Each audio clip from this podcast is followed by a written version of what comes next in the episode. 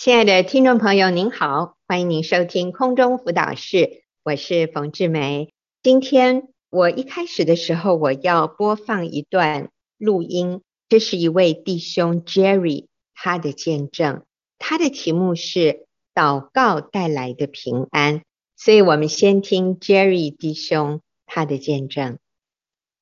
六年前，因为经历婚姻的失败，我加入了学员弟兄小组。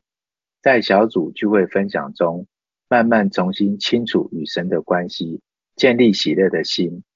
从小组彼此代祷，得到主的安慰，觉得在基督里还是有盼望的。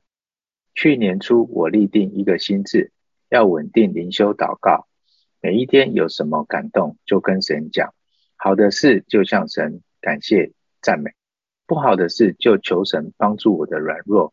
我就发现。当我越亲近神，就越能支取他的力量。职场上的人际关系对我一直是比较挑战的。从前当一个小主管，就不太能搞定与人的关系，常常跟同事的互动都弄得很紧张。尤其公司有一个人最不能得罪，就是一位女主管。结果我前几年还得罪了她。前阵子祷告的时候，我就一直为这件事祷告。圣经说要彼此相爱，但问题是要爱那不可爱的人，要怎么去爱啊？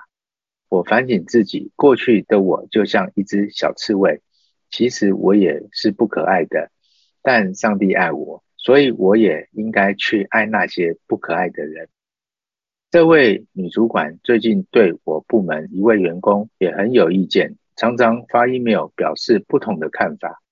有一天早上，我部门这位员工来找我诉苦，说他的一份签呈被这位女主管卡住了。如果当天没被核准，他承办的业务时效上就来不及了。他希望我用以前的方式来处理这件事，就是直接拿起电话打过去骂人，或是找我的主管帮我据理力争。虽然有时候可以达到目的。但在人际关系上却是两败俱伤。可是那一天我没有选择这么做，只是透过祷告，希望神可以帮我。结果很神奇，这位女主管这两三年从不曾打电话给我，那天却突然打电话问我说：“你为什么要帮她？”她连续问了三次。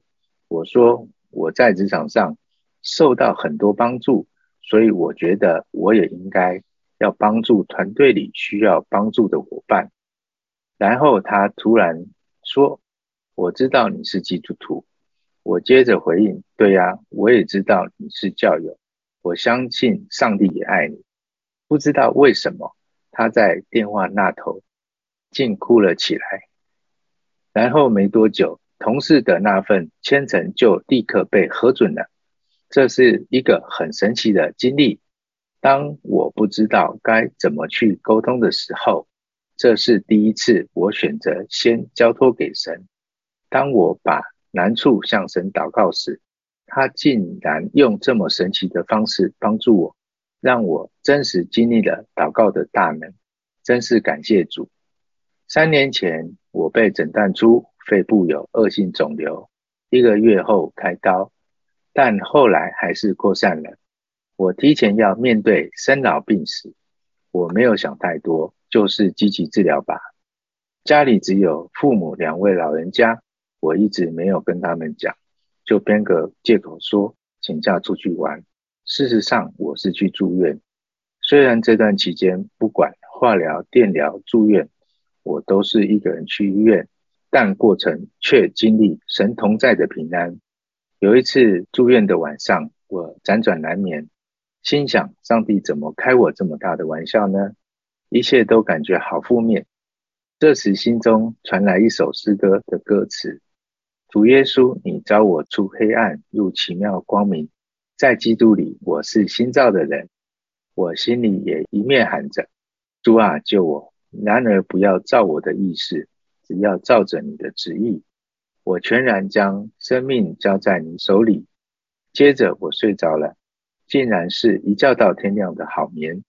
神同在的平安是这样的真实，我也感觉医院的团队就是上帝派来的天使，帮助我的病情得到很好的控制，一路守护着我。住院期间，我常看到隔壁病床的病友，有时化疗一段期间就会移往安宁病房。我觉得自己很幸福，不像别人只能躺在床上，我可以下床走路，甚至下楼吹风的时候。我都可以感受到神爱我的恩典，让我及早发现这病，心里就很喜乐感恩。治疗过程中也感谢主的供应。当初要化疗的时候，我还很犹豫，要用健保药还是自费药，因为自费药算一算，一个疗程要七十万，对我来说不是一笔小的数字。心想不知道效果究竟差多少，会不会白花了这笔钱？结果公司的团保几乎完全支付了这笔费用，感谢上帝的供应，让我得到比较好的医疗品质，也很感谢这段期间，我也都可以维持正常上班，住院化疗都安排五六日，周一又可以准时进公司，也没什么影响，很感恩身体也能够支撑得住。治疗过程中，我常常祷告，主啊，我是你。你是匠，你要把我捏成什么模样？我相信都有你的美意。我也想到耶稣在克西马尼园那段祷告：如果这苦杯可以挪去的话，我也希望可以挪去。但如果神就是要让我在这过程中去真实经历他所赐的平安，我也愿意。主因此显出他的荣耀。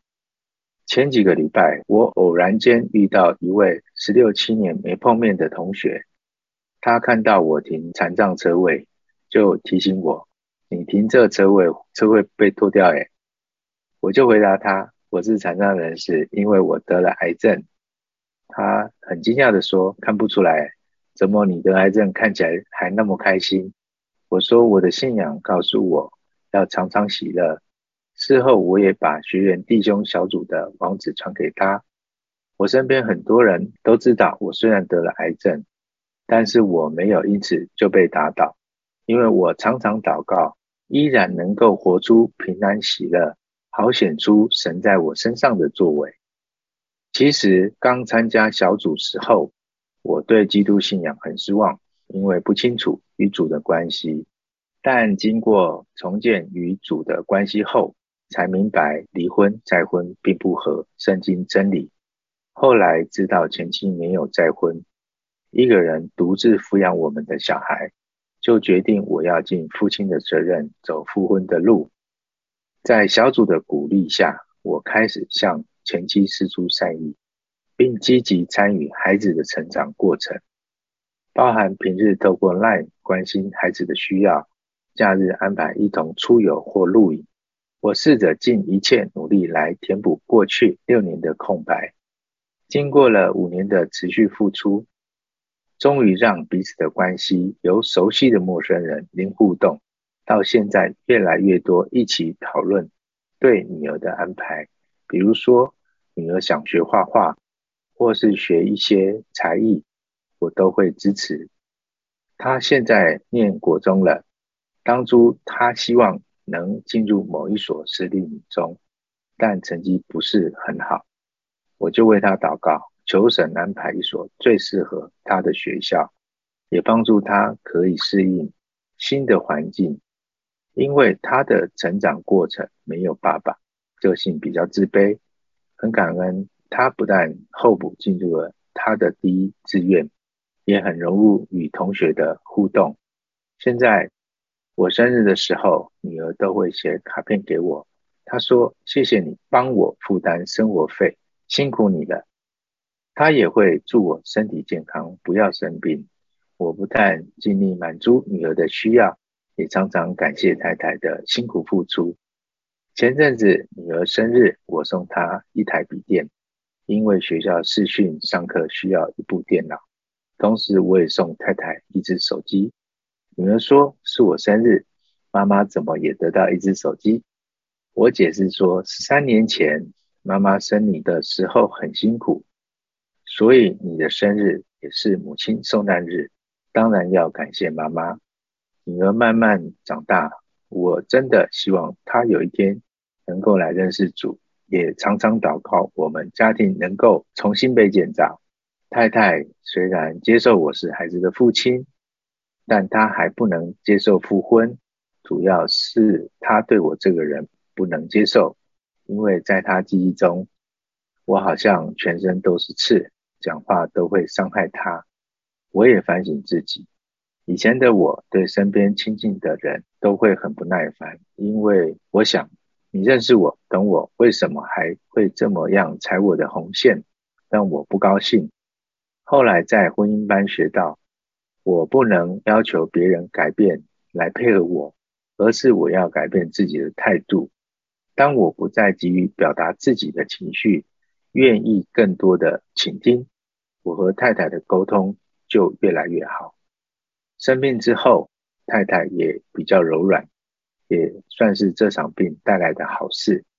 现在他会跟我说：“你要好好照顾自己。”然后会买一些营养品给我，也在他妈妈面前说我的好话，说我在这过程中怎样帮助他，说我对他还有情分。可是因为当初的离婚诉讼。让双方的原生家庭受伤很深，所以彼此的心结很难解开。复婚的路不知道还要走多久，只能持续为自己的成长改变祷告，仰望等候主的时间。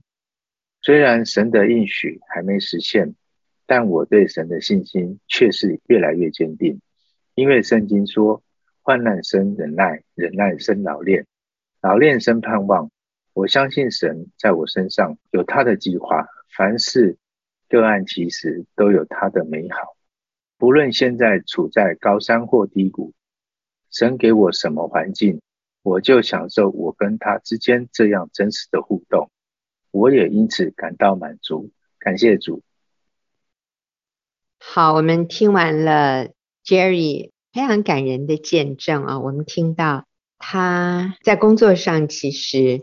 之前也是有一些人际关系上面的冲突，但是他也靠主改变自己，经历了跟同事之间关系的修复，然后他又经历自己得癌症啊，发现的时候已经是第三期了，自己一个人住院接受化疗，我觉得那是很不容易的啊，然后他在。复婚这条路上，因为他是已经离婚了啊，他离婚的时候才加入了学员的弟兄小组啊，但是一连串的生命的改变，一直到现在，他与前妻和孩子之间的互动是非常正面，是很好的啊。所以我们休息一会儿，等下就要回来听听 Jerry 的组长，就是李长安李哥啊，也是我先生。我们来听李哥分享一下，呃，Jerry 的身上有哪些改变？他做对了哪些事？好，我们休息一会儿，等下就回来。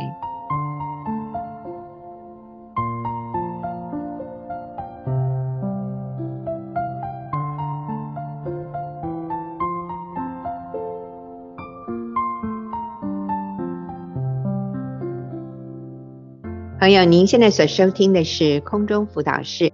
刚才我们听了 Jerry 弟兄他的见证分享，他的题目是祷告带来的平安。我邀请我先生李长安哦，大家都称他李哥哈。那李哥是 Jerry 弟兄的组长，所以长安，你要不要说说看，Jerry 来小组大概多久了？哦，大概可能五年以上有了，五年以上，相当一段长的时间。是，那你观察到他的生命有哪些改变？他在见证里面讲，他来小组以后才清楚他个人跟上帝的关系。嗯，清楚关系以后，他持续的稳定读经和祷告，保持跟神的关系。嗯，好，这种保持关系，而不是只是一个例行公事。嗯，也不断的祷告，透过祷告呢，来面对他工作上面的挑战、身体上面的挑战，或者要复婚这条路的挑战，所以变成这个读经祷告。是一个很重要的中心的一个支柱，在周围他所发生的事情上面。嗯，好，所以在这里，你觉得他整个开始做对的选择，是因为他与神建立一个很亲密个人的关系。嗯，是。那另外，在这个过程当中，他也不看环境，嗯，他的焦点在神的身上，嗯，啊，透过读经祷告跟神连结，并且呢，把这个焦点放在神的身上，注意在神的身上。所以呢，不管环境有没有改变啊，太太的反应如何啦，啊，工作是不是顺利啊，等等的，他都保持积极正面，不怨天尤人，而且应用真理来面对这些挑战，透过祷告求上帝开路来依靠神。所以，其实我们听他的见证，我们觉得哇，他这几年真的是，你也可以说诸事不顺啊，但是你也可以说上帝非常祝福他，真的是看你从哪一个角度来看。第一个，他是提到工作了，所以在工作上他有一个主管常常刁难他，那后来他就改变方式，他说以前那个主管来刁难他的时候，他都是什么？只骂回去，骂回去，打电话。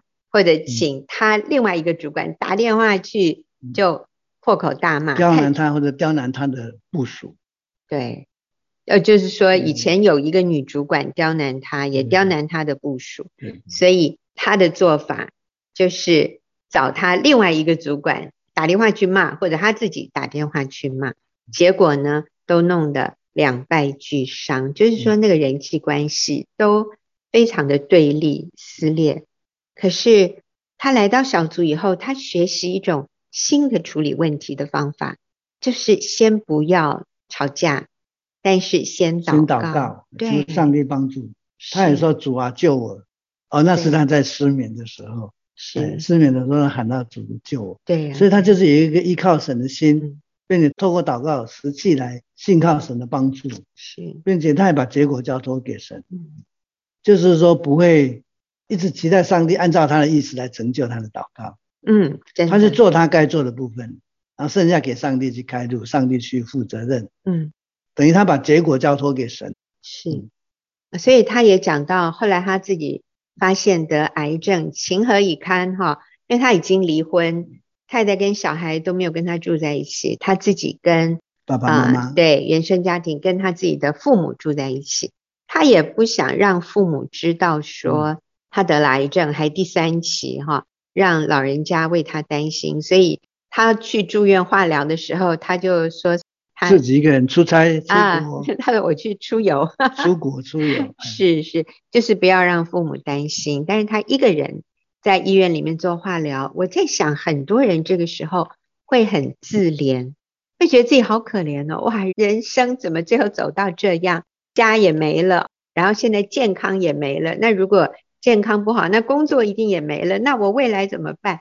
啊？但是我发现 Jerry 在这个时候，他就是祷告，嗯，然后他说：“主啊，我把自己交托给你。”所以他竟然一夜好眠呢。你看，这真的是神迹。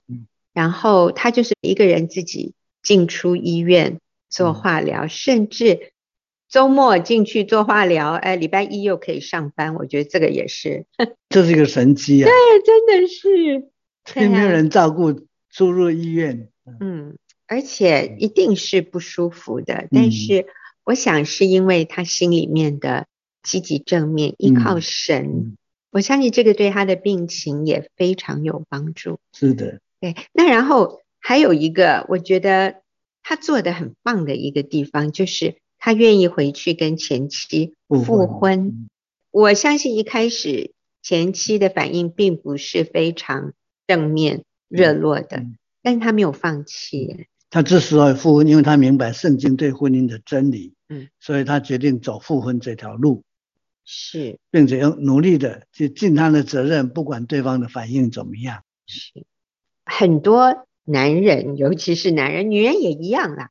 遇到这样的事情，就是我已经离婚了，而且据说他们当时离婚的时候是非常撕裂的，嗯，就是双方的父母也都波及受到伤害，啊，对，所以我相信他的父母并不支持他去复婚，呃，女方的父母应该也不支持，呃，所以现在前妻常常在岳母面前说他的好话。我觉得这两个人是有意愿要复婚，只是说碍于双方的家长，嗯，都觉得当年已经撕破脸了、嗯、哦。所以我跟你们说，离婚哈，真的不会带来任何建设性的好的结果，就是关系很深的撕裂，那就是伤害，甚至我相信这个女儿。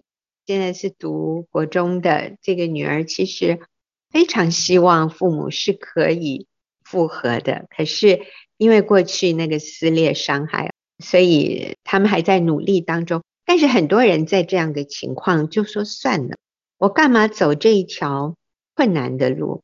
我干脆怎么样？放弃，放弃，然后呢？去再婚，再婚。哦，我再找一个第二春。对，我去找一个懂我。呃，欣赏我会爱我的人吧。不过我真的要说哈，要找到这样的人不容易，因为其实我们自己也是有很多千疮百孔。对，千疮百孔。所以去找一个再婚，确实也不是上帝的方法哎。上帝要我们来面对我们自己。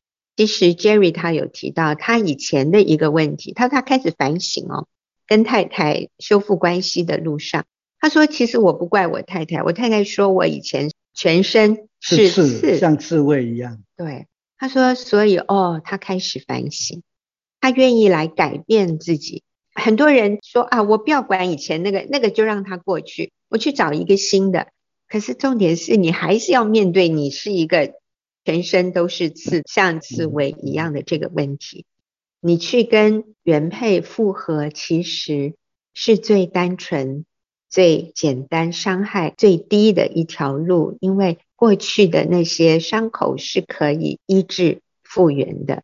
那如果我们再去找下一个，那以前那个呢，就摆着没有去处理它，其实以后遇到的困难会更复杂。因为你们也都还有孩子，所以我觉得 Jerry 很棒、很勇敢，他做了这个正确的决定，就是他愿意选择走。上帝的这条窄路哦，去复婚真的是很不容易。更宝贵的就是他虽然还看不到结果，嗯，仍然信心坚定的等候。嗯，是，相信神会正面的带领，继续充满信心的等候上帝。嗯哼，所以这是他最棒的地方，他的焦点不是放在对方或者他自己的心情上面，都在上帝的身上。知道上帝是信实的，上帝是慈爱的，他会来带领他突破现在目前好像没有答案的期待等待。是，所以我也提醒一下哈，就是我们在当小组长或者辅导，我们在带领别人的时候，我们自己的焦点也要对。我们的焦点不是放在帮助对方解决问题，我们的焦点是要放在。帮助对方与神连结，帮助对方与神建立亲密个人的关系。就像一开始长安说的，他是进到小组以后，他开始认真的读圣经、祷告。我觉得那个表面的，更重要的是他的心里，他有一个依靠神的心。嗯，所以我们需要帮助我们所带领的人，从心里依靠神。愿意顺服神，与神建立亲密个人的关系。嗯，当然读经祷告也是可以带给他信靠神的一个力量、一个支持或者一个应许，他可以依靠的。是，我相信一个信靠神、愿意顺服真理的人，一定读经祷告。所以我们的焦点是放在帮助他与神建立关系，而不是一直帮他想办法怎么解决问题。那你知道吗？常常解决问题最快的方法，走捷径啊，那就是赶快再找一个人跟你结婚，这样子你就不会孤单啦，就有人照顾你啦。这个表面上听起来好像可以解决他立即孤单啊、生病没有人照顾的问题，但是你知道吗？长远并没有帮助他成长，并没有让他成为一个为自己过去所犯的错误负起责任的人。其实说真的，这也并不是上帝喜悦的一条路。我们应该是回去认错、道歉，为我们曾经犯的错误来做弥补，那才是帮助我们经验到真实美满幸福人生的一条窄路。一开始是窄的，可是会越走越宽广。嗯，是。所以你最后还有什么要说的吗？长安，记得做你该做的，做对的人，做对的事情。至于结果如何，交托给神。不要因为你说我已经做了三四年、五年了，我做了这么多了，该付的钱也付了，怎么他一点都没有改变，就很消极，就想放弃啊，或者甚至怀疑上帝，这都是中了撒旦的诡计。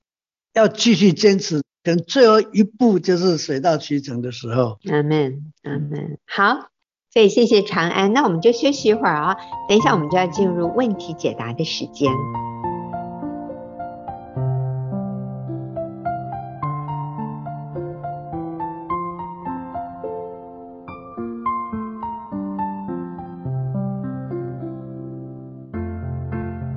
朋友，您现在所收听的是空中辅导室，我是冯志梅。现在进入我们问题解答的时间。今天我请丽华跟我一起回答问题。丽华你好，王姐好，大家好。是，好，我们今天下半段我们要回答四个问题。第一个问题是一位姐妹她问的，她说：如果先生要求太太做违背真理的事，譬如说先生要太太放弃对孩子们与家庭的照顾。要太太全天候上班工作赚钱为第一目的，这要怎么沟通呢？还有照顾家庭与孩子是妻子的天职与责任，可是先生可能因为原生家庭父母的价值观，却看重全天候在赚钱与事业上，夫妻价值观信仰不同时，要怎么沟通呢？好，丽华，我请你回答，是因为我想你也是。在这方面有很多的经历的，嗯嗯哼，OK，夫妻价值观、信仰不同时候要怎么沟通？这是我对刚刚他提的这个问题的结论。他一开头的时候就说，如果先生要求太太做违背真理的教导，好，那最主要是因为他跟先生两个想法不同嘛。先生要他去上班工作赚钱，然后呢，他自己想要在家照顾孩子。虽然我们一直鼓励妈妈在家亲自带孩子，我觉得姐妹应该也是知道我们是有这样子的鼓励的。很明显的就是她先生跟她的想法不一样。她问到沟通，沟通这件事情的确是蛮重要的。我在想，如果是谈到沟通，如果我想要他接受我的建议的话，我也要先站在他的角度来思想，为什么先生认为我上班赚钱比在家照顾孩子啊，照顾家庭更重要，原因是什么？嗯、或者是他担心什么？那我想到的是，呃，有可能姐妹的这位先生，大部分呢、啊，我觉得很多提问，很多人提问的时候，我归类过，大部分配偶就希望我们去工作的原因，可能是怕一份薪水不够用，或者是可能这个例子的话，就是说可能不知道怎么跟自己的父母交代。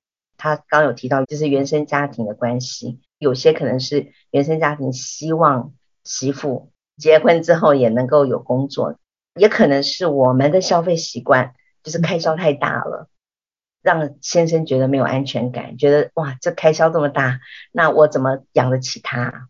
那也可能另外一种担心是担心太太不工作，在家太闲了，就一直 盯着盯着老公一举一动，让他也失去了理由。我之前有一个姐妹，她之前一直是职业妇女，我也有在她孩子小的时候劝她回家当全职妈妈。她就是钢琴老师，她自己很有理想要开一个音乐教室。我的感觉是她自己还没有过到自己这一关，是她自己想要工作的。那但是她的孩子还小，也感谢主，就是她虽然有这样的理想，但是她先生也还蛮支持她的，所以他们就开了一个音乐教室。但是后来那个音乐教师也亏钱，还有他的身体也不好，最后他们就真的就把这个教室不再经营了。那个时候他想要在家当全职妈妈，但是他的先生也是有一些担忧，嗯，他就问我说要怎么跟他先生沟通。跟他谈话的过程当中，我就发现这位姐妹因为自己以前一直有在工作，所以她自己的收入不少，所以她的开销很大。就是他自己在花费上面也很大。后来我就给这个姐妹一个建议，我就说，根据你现在的开销的方式哈，我观察，我觉得你先生会害怕，不知道怎么养你，所以他会不敢答应你辞掉工作。所以我就说，你第一个可能要在你的开销上面做一些节制，而且跟你先生说，如果你要回家当全职家庭主妇的话，你在这个收入支出之间怎么去平衡，让你先生知道，就是他的一份薪水是够用的。嗯，还有就是我大约的觉得，大部分的先生会怕太太在家，真的是很怕一直盯着。就是你太闲了，你知道，整天就问我你在哪，你在干嘛？你说哦，就是把他盯得死死的，这样他也怕自己被盯，所以我就说，那你愿意给你先生自由，就是不要好像注意力都在你先生。有时候男人希望女人去工作，是希望他分散注意力，就不要把注意力全部在他身上。嗯、那我就说，那你是不是也能做到，不要好像所有的关注点都在你先生身上？就是我们要连接于神，与神有好的关系。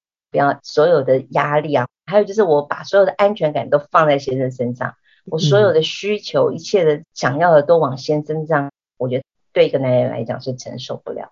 对，我想很多男人害怕太太回家带小孩会情绪很不稳定，因为小孩不好带。其实很多人都知道带小孩比上班更累，所以先生很怕说，如果你自己回家带小孩。每天晚上我回家，你的情绪就往我身上发，我可受不了啊！白天你在外面上班，你还心情愉快，回到家我就不会那么辛苦，那么痛苦。小孩子麻烦的事情交给保姆好了，我想这是一种他以为这样的啦，但其实我觉得妈妈，如果我们自己把心情调试好，我们靠主喜乐。我们可以降低先生这方面的焦虑。是，没错。我其实自己二十年前想要辞掉工作的时候，我先生也是不赞成的。我就发现，当我自己下定决心要回家当全职妈妈的时候，反而是我先生害怕。重点是我先下定决心我要回家当全职家庭主妇，嗯，所以我就想方法怎么跟我先生沟通。第一个，我真的是想到他可能害怕钱不够用。所以我就跟他讲说，你放心，我会节制，因为根据我之前的开销，那他也是会吓到的，不知道该怎么养我。就我就跟他讲说，你放心，我会节省我的开销，节制用度，你的一份薪水就够我们用。我就告诉他我要怎么用钱，他也带着半信半疑。嗯，还有就是我也承诺说，之后你回来不用担心，我会一天到晚盯着你。我，会让你有个舒服的环境，就是你回家就有饭菜可以吃啊，家里是温暖。他也是半信半疑，就还慢慢的 对，真的是我就做到呃我说的这些。那我真的是第一个就是学节制了。后来我先生就发现，哦，真的我有改变，他就越来越享受家里就一份薪水可以过日子，而且他越来越有担当，真好。觉得嗯，不犯法不犯罪的事哈，也沟通了，也承诺，也愿意改变自己。如果现在还是坚持太太要去工作，也是可以再建议说，是不是可以换一个可以兼顾家庭的工作，给先生这样的提议。如果现在还是坚持，其实我们要说的是，妇女去上班也不是犯法犯罪，也不是犯罪，对，所以就顺服先生吧。之后，我们还是可以边工作边改变自己，让先生相信我们真的是想要自己带孩子，也慢慢在跟先生沟通，一个循序渐进的方式。是是，我也不知道孩子年纪多大，有的时候也可以跟先生我们做讨论妥协，就是那不然等孩子几岁我再去工作，我觉得也是。嗯另外一个转圜的方式啦。好，还有一个问题哈，这个有一点类似啦，不完全一样，也是夫妻的看法不一样。这位女士说，如果信仰不同的丈夫带小孩去收惊、喝符水等等，该如何顺服或者如何应对呢？哇，这个真的好难哦，嗯、我也没办法接受。带小孩去喝补水，去收惊哈，但是我还是建议，如果是沟通，因为这也是问到就是该怎么样应对。而且我觉得这姐妹说的很好，说该如何顺服，哎，所以她还是想要选择顺服的。嗯、那所以第一个的建议是心理跟口里先不论断不批评了，就是不在心里面就已经对这件事情就是好像很糟很糟。当然虽然我们觉得不好，但是不要先去论断它，要了解先生做这件事情的背后的动机。其实他的动机是好的，是想要帮助孩子。收惊喝符水有是民间信仰的一种，比如说孩子小 baby 的时候，他是哭闹不止啊，或者是一直生病啊。如果孩子一直被惊吓啊，这种孩子，那很多大人以前不知道该怎么办，他们就带到庙里去啊收精，然后给他喝那种符水，是那种那个纸就画了符，然后烧，然后那个水让他喝下去，哇，看来就其实蛮不卫生的这样哈。所以呢。我们第一个先不批评不论断，然后了解先生背后要做这件事情的动机是好的。嗯，再来我们有这样子之后，我们才能沟通。我举一个例子啊，就是我女儿在坐月子的时候，那时候他们是有请个月嫂在照顾那个小 baby 跟我女儿。那个小孩有一次他就哭，也是一直哭闹，就那个月嫂啊，他就跟我们一个建议，他说：“我觉得那个你的孙女被吓到了，要不要去给她收惊啊？”那收惊的意思就是带到庙里去收惊，然后也是做这样的事情。那那时候我就跟他说：“我说，欸，谢谢你的细心照顾啊，我觉得这个月嫂是很用心的。那他也是为了这个孩子好，所以我就说谢谢你的细心照顾哈。但是我们是基督徒，我们是会用祷告的方式来祝福孩子，我们也相信耶稣会保护我的孙女。接着我就为我的外孙女祷告，在她房间放诗歌。”哎，蛮奇妙的。我外孙女只要一听到赞美诗歌，她就安静哎，然后而且她就不哭闹，然后她好喜欢听诗歌，就是她就会安安静静的睡着。嗯，那个月嫂也是看到，后来她也跟我聊信仰的事，所以我建议姐妹可以跟先生说，就是老公，我知道你爱孩子，担心孩子，嗯、我有为孩子祷告啊，也放诗歌给孩子听。嗯、我听姐妹说这个方法很有效，我们先试试看。嗯喝符水，我怕有细菌。现在疫情这么严重，对孩子是另外一种危险。你觉得呢？啊，我们是不是可以先试试别的方法？好，嗯，我想我们用不定罪或者是体谅先生爱孩子的动机是好的，这样子就可以沟通了。是，我想刚刚就是说我们已经给了建议了哈，想法做法。那但是现在还是坚持怎么办？那我是有一个姐妹是有这样子的类似的情况。这姐妹她的先生自己啊想要刺青，那姐妹是非常非常反对的。她也沟通了，还跟她先生讲说刺青很痛哦，刺青怎么样不好哦，然后也做了沟通，但是她现在还是非常想刺青。所以姐妹就来小组就跟我们讲说，那姐妹们你们可不可以帮我祷告，希望我先生不要不要去刺青，求神拦阻。那我们就说好好好，我们就为他祷告。但是呢，也祷告了，也建议了，也什么都弄了，但是他现在还是很想要去刺青。就最后姐妹说，那我怎么办？我就说，那你就只能接受他自己的决定了，因为啊要尊重他。嗯、姐妹最后就选择陪她先生去，但是她到了那个刺青店以后，她就发现这是他们不喜欢里面的环境，然后她就选择站在外面，在店外面等她先生。后来她先生就在身上就刺了一个这个十字架。十字架，对对，然后就回家了。这件事情之后呢，她先生有一次就跟她讲，他非常感谢他，就是他接纳他，嗯、接纳他刺青这件事。那我想他现在是知道姐妹是不赞成，而且非常反对，但是他最后还是接纳他，所以他们的关系是没有被破坏的，可以继续在好的关系之内再继续再经营这个家庭。对是。就是如果坚持了，现在还是决定要继续这样按他的方法做的话，那我们就是以不破坏关系来接纳。那但是放在祷告里，真好。好，我们休息一会儿啊，等下再回来回答问题。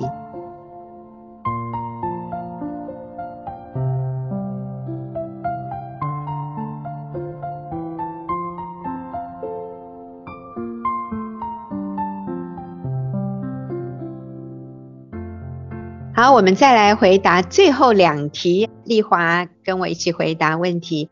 这一题是一位妻子问的，她说：“请问丈夫外遇，我可以持续跟丈夫有性行为吗？”好，我想这是很多人的一个困惑、困扰、不确定的地方。所以丽华，OK，当然可以啊，嗯，因为哈，只有在夫妻之间的亲密性关系是圣洁的，是没有罪的。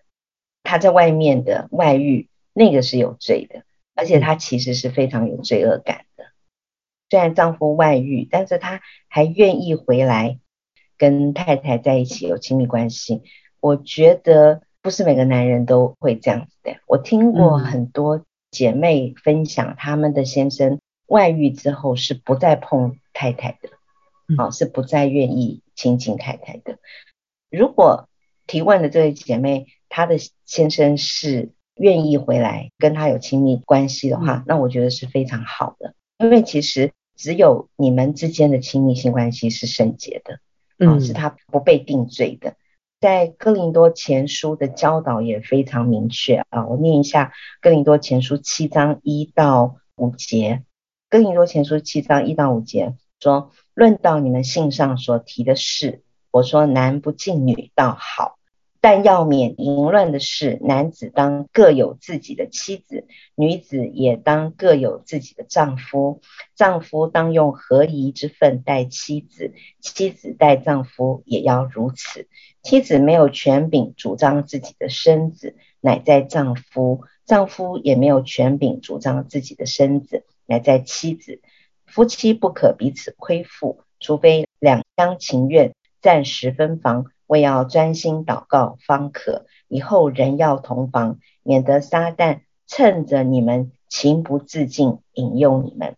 这是在哥林多前书七章一到五节，这边的教导非常的明确，是说为了要免淫乱的事，男子当各有自己的妻子，女子也当各有自己的丈夫。这讲的就是亲密性关系。丈夫妻之间的亲密性关系，而且这边第三节讲，丈夫当用合宜之分待妻子，妻子待丈夫也是如此，讲的就是我们不要亏负了，不要亏负了先生，丈夫不要亏负妻子，妻子不要亏负丈夫。然后第四节更明确，妻子没有权柄主张自己的身子，乃在丈夫，所以我们的身体是属于丈夫的。那丈夫也没有权柄主张自己的身子，嗯、丈夫的身体是属于我们的，我们是彼此、嗯、彼此属于彼此的，所以夫妻不可以彼此亏负，不可以彼此亏负。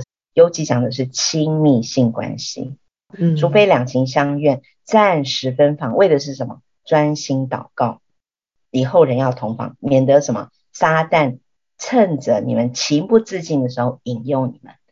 所以我们要说，这个虽然先生外遇了，愿意回来跟你有亲密关系，当然要，而且要满足，要取悦，然后让他不要再到外面再去找外遇的对象。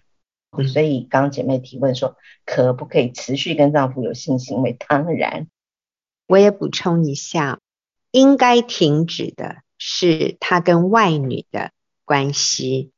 而不是停止跟妻子的关系，所以我们要搞清楚，在这个时候，对先生犯罪，所以应该停止的是哪一个关系呢？是跟外女的关系，他跟你的这样一个美好的关系是不应该停止，也不需要停止的。所以姐妹，任何你跟你先生做的这种亲密的行为都是圣洁的，只有你跟他是圣洁的，他跟任何人。都是污秽，都是犯罪，都是淫荡的，是得罪神的。只有你跟先生做这件事是圣洁，是神所喜悦的，所以我们不用担心。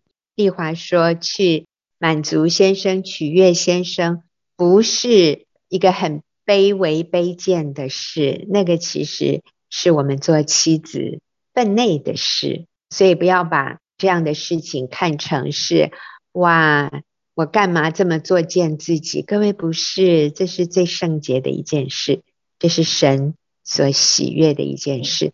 那你说，那我跟他有亲密关系，我会不会就在他的罪上有份？No，恰恰相反，他跟你做这件事，他就在你的圣洁上有份。他需要停止的是跟外女的淫乱的关系，那个与你无关，所以你不会因为跟先生这样，就好像沾染了他的罪。圣经是没有这样讲的。好，那我们来看最后一个问题哈。他说：“我先生离家六年了，他必不见面，封锁任何通讯软体，他都不回应。他请朋友传话说，不是要敬重顺服先生吗？所以请我不要再传任何讯息给他，这就是顺服他了。那我怎么办？我真的这样做，不传讯息，不联系吗？所以他的意思是我先生要我敬重顺服他。”敬重顺服他的方式就是不要再传讯息给他了。那请问我该怎么办？先生离家六年，嗯、我这样看哈，好像没有离婚呢，嗯、并没有离婚。嗯嗯，是读这个问题，觉得这个先生好可爱。我觉得这位先生哦，其实都有在读姐妹的讯息。嗯，那他说他封锁啊，然后也都不回应啊什么的啊、哦。那但是我看了以后，我觉得他都有在读，要不然他怎么会叫他朋友传话啊？而且他不仅有读，还有读内容，有仔细读。因为呢，他读了姐妹的内容，他也知道姐妹现在选择敬重顺服丈夫。对，我就觉得这、嗯、这个先生很可爱。所以呢，他只是不想自己回复或者是回应。给姐妹的建议就是，姐妹继续与神连结，不受先生已读不回的影响，继续把家里的消息传给先生，他知道就是家里的这些情况。也建议姐妹多传一些好消息，还有一些想念他的啊，嗯、回忆过去的美好啊，感谢他过去所做的啊，啊这些点点滴滴的，或者是他要改变的啊，比如说我愿意尽忠顺服你啊，我觉得我过去怎么样亏负你啊，我现在要改变啊，怎么样怎样，就是类似这样，所以他都有在读的，所以他知道你选择要敬重顺服他。那我们最近读一个姐妹，她先生哈、哦、也是一样哦，他都一直传。传信息给他先生，但他从封锁封锁他，就是他传他就给他封锁。后来呢，慢慢他就不封锁，打开，打开以后呢就不读，就是好像他一直传，他都没有看到他有读的那个。就最近呢，他看到了他先生已经已读，哇！姐妹光看到已读两个字就高兴的不得了，我觉得这姐妹真的好棒，所以她继续传，传一些家里的情况啊，传一些情诗啊。传一些爱慕她先生的话，嗯，那她就继续不断。所以姐妹你也不要停，不要灰心，继续啊，继续做对的事情。是，是我最后用一个男人他曾经讲过的话，就是我们的那位弟兄叫 Mike 啊，Mike 他也是曾经离家有外遇，然后要求要离婚，但是他的妻子就是不放弃。然后 Mike 现在已经回转了，已经。火热爱主、服侍主啊，已经是我们的弟兄的小组长。Mike 在回转之后，他的见证里面，他曾经讲过一句话，他说：“想到有一个人总是这样死心塌地的爱着我，虽然当时觉得很烦、很有压力，可是偶尔想一想也觉得窝心啊。”你看，所以我们发现这个时候，这个男人他的心情是非常。矛盾非常复杂的，他一方面希望你不要再跟他联系，嗯、他说，因为每一次看到太太的简讯，就感觉是要来讨债的。可是过一阵子，我发现他不是要来讨债，耶，他只是真的表达对我的关心。他说，怎么会有一个人总是这样死心塌地的爱着我，想着也觉得有一点窝心，所以。这个男人的心就柔软了，嗯、最后真的就是圣灵在他心里面动工，他就回转回家，也信主，然后现在跟太太一起同心服侍。所以姐妹，你做的真好，嗯、我们很感动。六年了，你没有放弃，真好。好，那我们今天谢谢丽华，是 也谢谢听众朋友的收听，那我们就下个礼拜再会。